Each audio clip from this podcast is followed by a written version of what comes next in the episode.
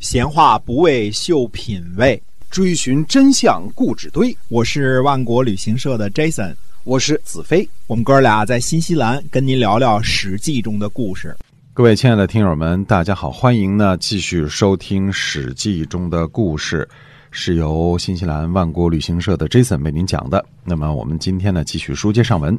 嗯嗯，是的。那我们上次呢讲到西伯昌，也就是后来的周文王啊，那么经历了一段牢狱之灾之后呢，回国就断了于芮之宋。那么断了于芮之宋之后呢，紧接着就做什么呢？那么西伯昌呢就利用他的手中的征伐之权呢，消灭了一些个诸侯。那么他就迅速的得到了人民的拥戴，已经天下三分有其二了。那么他先讨伐的一个国家呢，叫做密须国，那么把密须国呢就给灭了。又过了一年呢，又把这个姬国给灭了。那么又过了一年呢，就讨伐了呃虞国。这个虞呢是一个干钩鱼，一个耳刀啊。那么干钩鱼这个鱼呢，实际上就是古虞国的这个。如果您有姓也姓干钩鱼的话啊，那就是耳刀没了，这个鱼字传下来的啊。那么这是一个古姓啊，那把虞国呢给灭了，呃，西伯昌给灭了。紧接着呢，再过一年，西伯昌呢就去讨伐崇侯虎，这有仇啊，就扎针的人逮着你了，揍你一顿啊，还让纣王给卖了。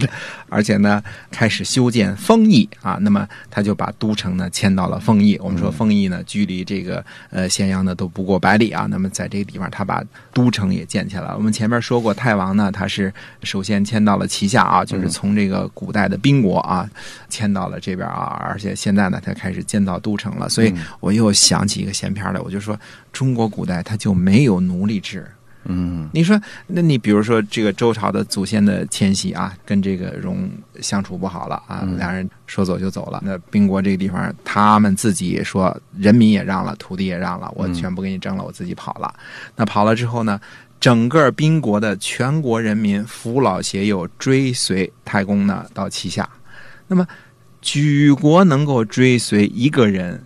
举国迁移啊，扶老携幼啊，肯定还得带着生产工具，对，带着家畜、家当什么的都得搬走。如果是奴隶的话，大家知道什么叫奴隶对吧？奴隶脸上刻着字儿，手上锁着脚链子。你看西部片，你看什么叫奴隶？锁着脚镣子、手铐子，就完全没有人身自由，没有人身自由才叫奴隶嘛？你可以随便就是当个物件一样的买卖，不把你当人看，这个拆散你的家庭，这这是非常残酷的。甚至随便处死你，这都是处死，这都是奴隶主的权利啊。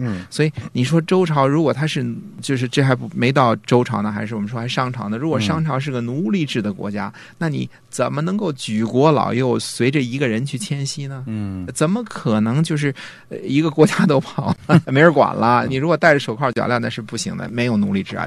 中国这个奴隶这事儿纯属就是造出来的。瞎掰的啊，生搬硬套，马克思主义搞出来的啊。它跟古罗马时期的这个各国征伐，然后灭人之国之后，把这个国家变成奴隶，是完全不一样的。中国人没有这个习惯啊，把人灭了变成奴隶这个习惯。不说很多闲篇啊，还是说这个西伯昌的是一年讨伐一个国家，一年讨伐一个国家，把他的地盘呢迅速的扩张了，非常大了。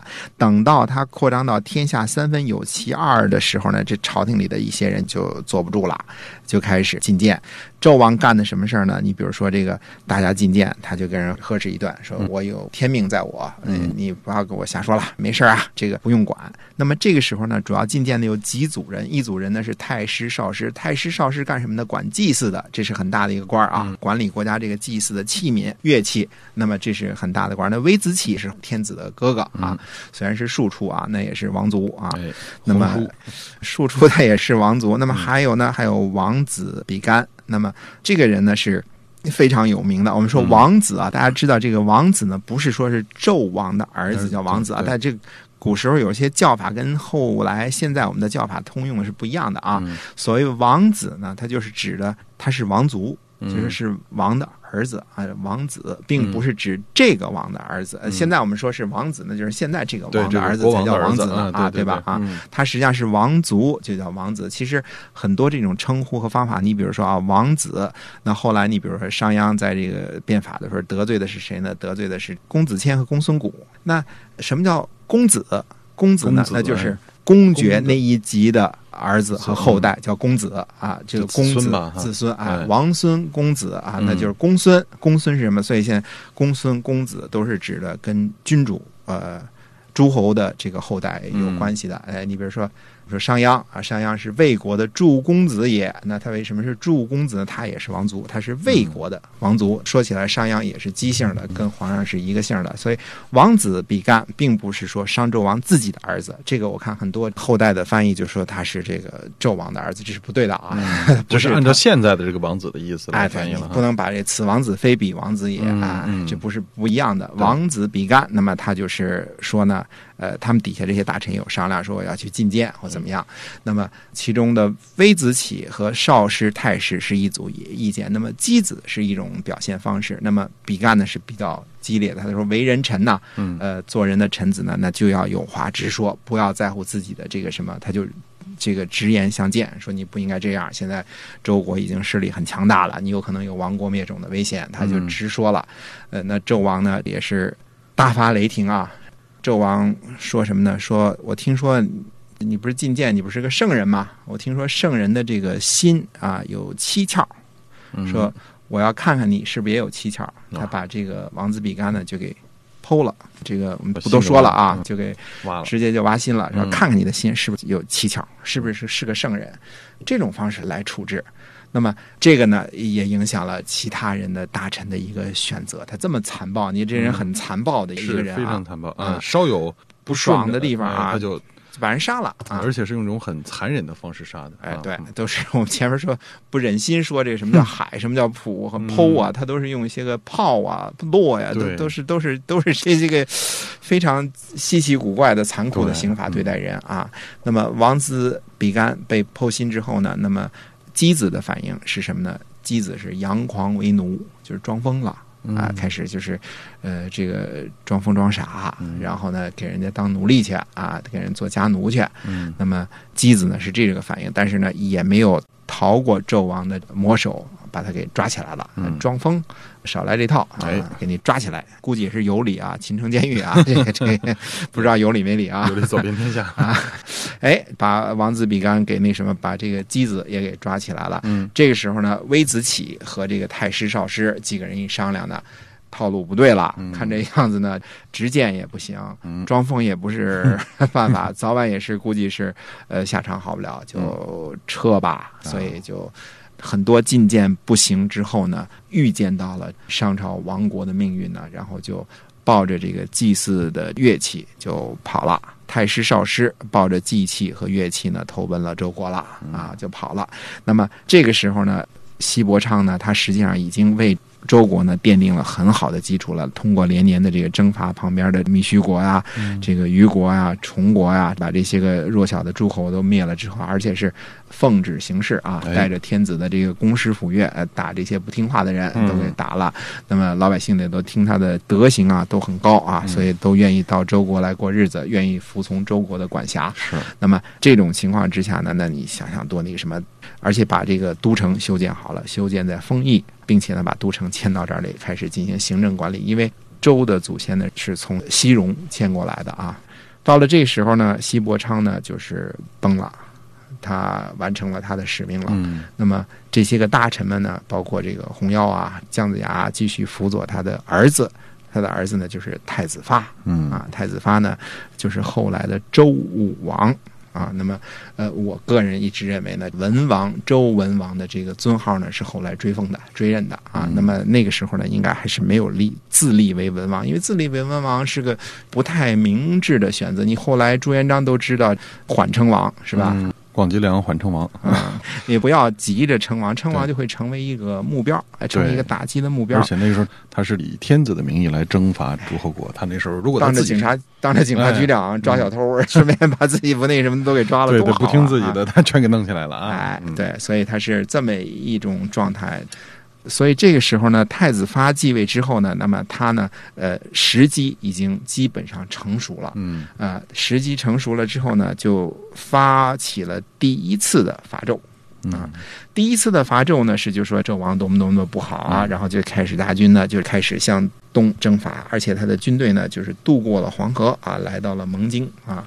呃，蒙京者，孟京也。现在河南还有孟京这个地方啊，孟京就是蒙京。那么当当时就是这个叫蒙京。那么他来到蒙京的时候呢，不期而会的诸侯，就是说听到这个消息，没有人传号令啊，没有人组织。那么各个部落的首领带着手下的人马来跟随着武王来伐纣的诸侯就有八百多个。所以你看，这个纣王也是失人心失到一定的地步了，也是得罪人得罪苦了。这个大伙都不服他了啊！一个人起兵，八百多诸侯就跟着就来了。呃，那么还有种种的吉兆，比如说河里跳上一大白鱼来，就跳到船上来渡河的时候，哎，把这鱼抓住，大白鱼抓住祭祀。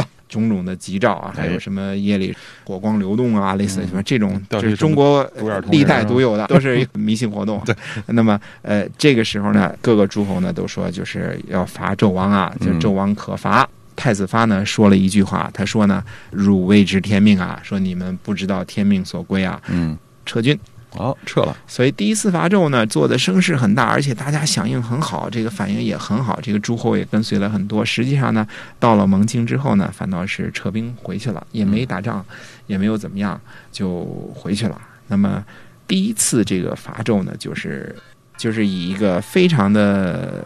有点啊，比较草率的方式就结束了。嗯，就声势很大，虎头蛇尾的就虎头蛇尾的结束了，就回去了啊。那么后来我就瞎想这事儿啊，实际上，呃，武王这个人呢，你你后来呢，我们还会讲第二次伐纣呢，可能又有一点类似这种事情发生，就是说这个信心呐。还是略显不足，嗯，呃，因为呃，你到第二次伐纣的时候，也不过组织起了几万人的军队，可是商纣王一出就是七十万，嗯，所以实力上呢还是相差很多，对，呃，这个信心呢还是有所不够的。等到我们讲到第二次伐纣，就是很成功的伐纣那次，其实也有问题，比如说祭祀啊，呃，都不怎么那个什么，最后还是有一个很大的一个故事，就是是实际上姜子牙在其中起了很大的作用。那么第一次伐纣呢，轰轰烈烈的已经过了河了，但是没往前冲，没往前打，跟这个信心和实力呢还是有关系的。那么第一次伐纣，很多很多就发出誓言呐，这个组织大军呐，结果是搞了一次。很成功的军事演习，测验了一下天下人的人心，啊，但是实际上呢，并没有进行真正的攻伐，也没有把这个商纣去给打败了，呃。这个时候呢，商纣还在一直干着他伤天害理的事儿，呃，比如说恶心人呐、杀人呐，继继续干啊，啊，那么又过了两年，等到最后，实际上等到太师和少师都跑过来，这个时候，王子比干也被这个什么了，姬子也被囚禁了，这个时候才真正第二次又开始伐纣。嗯，那么第二次伐纣呢，就是我们大家都知道结果了啊，但是呢，我们也是到下次。再讲他具体的怎么第二次伐纣。哎，好，我们今天啊《史记》中的故事呢，先跟大家聊到这儿了，是由万国旅行社的 Jason 为您讲的，我们下期再会，再会。